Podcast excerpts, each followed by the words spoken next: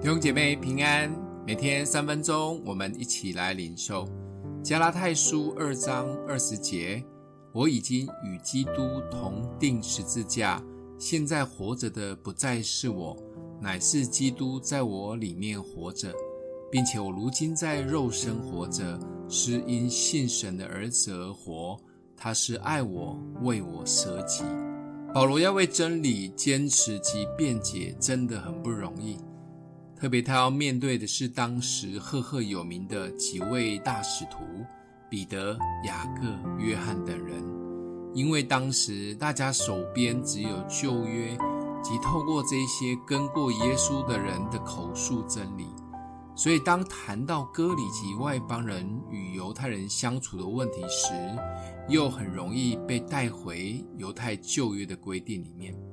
但保罗真的是天不怕地不怕。甚至有一次，为了坚持真理，直接吐槽大师兄。他说彼得很假。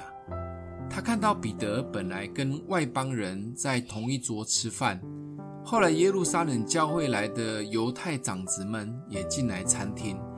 彼得因为怕这些长子们不高兴，就赶快换桌跟犹太人吃饭，因为旧约规定犹太人不能跟外邦人同桌吃饭。这个动作，保罗看到了，就当着所有人的面直接呛大使徒彼得。虽然其实私底下保罗跟彼得的关系是好的，但为了真理的坚持及基督，他完全不怕冒犯彼得跟其他大佬们，因为保罗知道他活着不再是为自己，也不需要假来假去，他只为真理而活。保罗是何等的勇气！他所敬重的大使徒彼得，只是不想制造麻烦，也造成有一些人不悦。换个桌吃饭，有这么严重吗？保罗很怕律法又凌驾于基督的爱。